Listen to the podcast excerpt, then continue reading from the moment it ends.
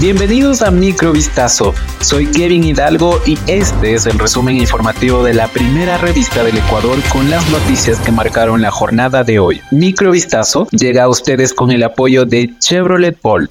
Amenazan de muerte a la fiscal general del estado Diana Salazar y a su hija en caso de no acatar órdenes de un grupo armado no identificado. La madrugada de este jueves primero de junio, la funcionaria recibió en su teléfono celular un video con las amenazas en su contra. En el clip aparecen seis sujetos encapuchados y armados con fusiles. Uno de ellos habla y le recuerda a Salazar que la vez pasada te salvaste, pero que en esta ocasión no ocurrirá lo mismo y aseguró conocer todas sus ubicaciones. Tras el hecho, Fiscalía emitió un comunicado en el que condena todo tipo de intimidación e hizo un llamado a la opinión pública y a organismos internacionales a estar vigilantes.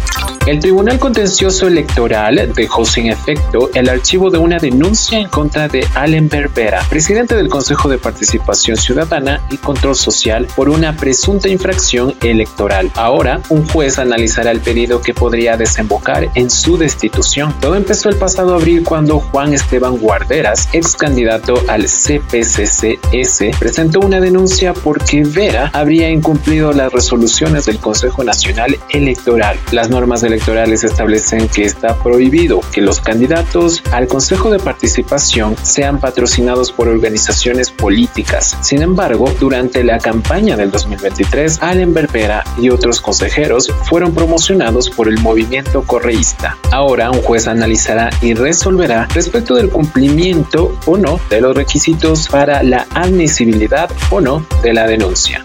Un grupo de policías en servicio activo fue procesado por su presunta participación en el delito de falsificación y uso de documento falso. Los uniformados presentaban certificados médicos adulterados, justificando con ello permisos por enfermedades e inasistencias a sus lugares de trabajo. Fiscalía inició un proceso investigativo el 14 de junio de 2021 tras una denuncia presentada por el Departamento de Conducta Policial de la Zona 8, en la que indicaba que un grupo de servidores policiales habrían utilizado fraudulentamente certificados médicos emitidos aparentemente por médicos policiales. El juez de garantías penales dispuso prohibición de salida del país y la presentación periódica para 13 uniformados. El Banco Mundial aprobó un crédito por 300 millones de dólares para ampliar un programa de apoyo financiero a pequeñas y medianas empresas en Ecuador, ejecutado desde 2021 por la estatal Corporación Financiera Nacional CFN. La oficina del Banco Mundial en Quito indicó que el directorio ejecutivo del organismo en Washington aprobó el crédito que se destinará a la ampliación del número de préstamos, beneficios e impacto en pequeñas y medianas empresas, incluidas las que son propiedad de mujeres. Además, el proyecto busca la promoción de micro, pequeñas y medianas empresas que sean resilientes ante el cambio climático. El crédito responde al proyecto de promoción de acceso a la financiación con fines productivos para las MIPIMES en Ecuador, que cuenta con el apoyo del sector financiero privado y que se aplica desde el inicio de la pandemia de la COVID-19.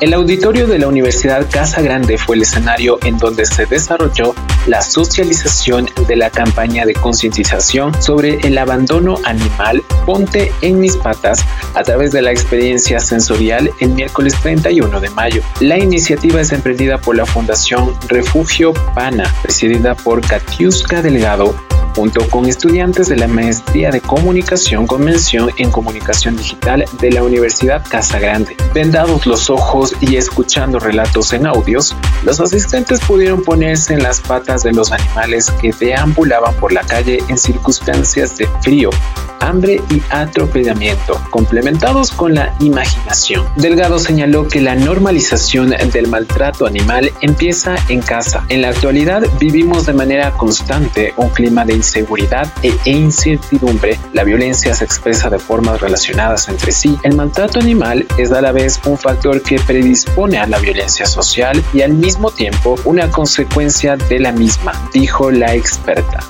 Microvistazo, el resumen informativo de la primera revista del Ecuador, llega a ti gracias a Chevrolet Bolt. Volvemos mañana con más. Sigan pendientes a vistazo.com y a nuestras redes sociales.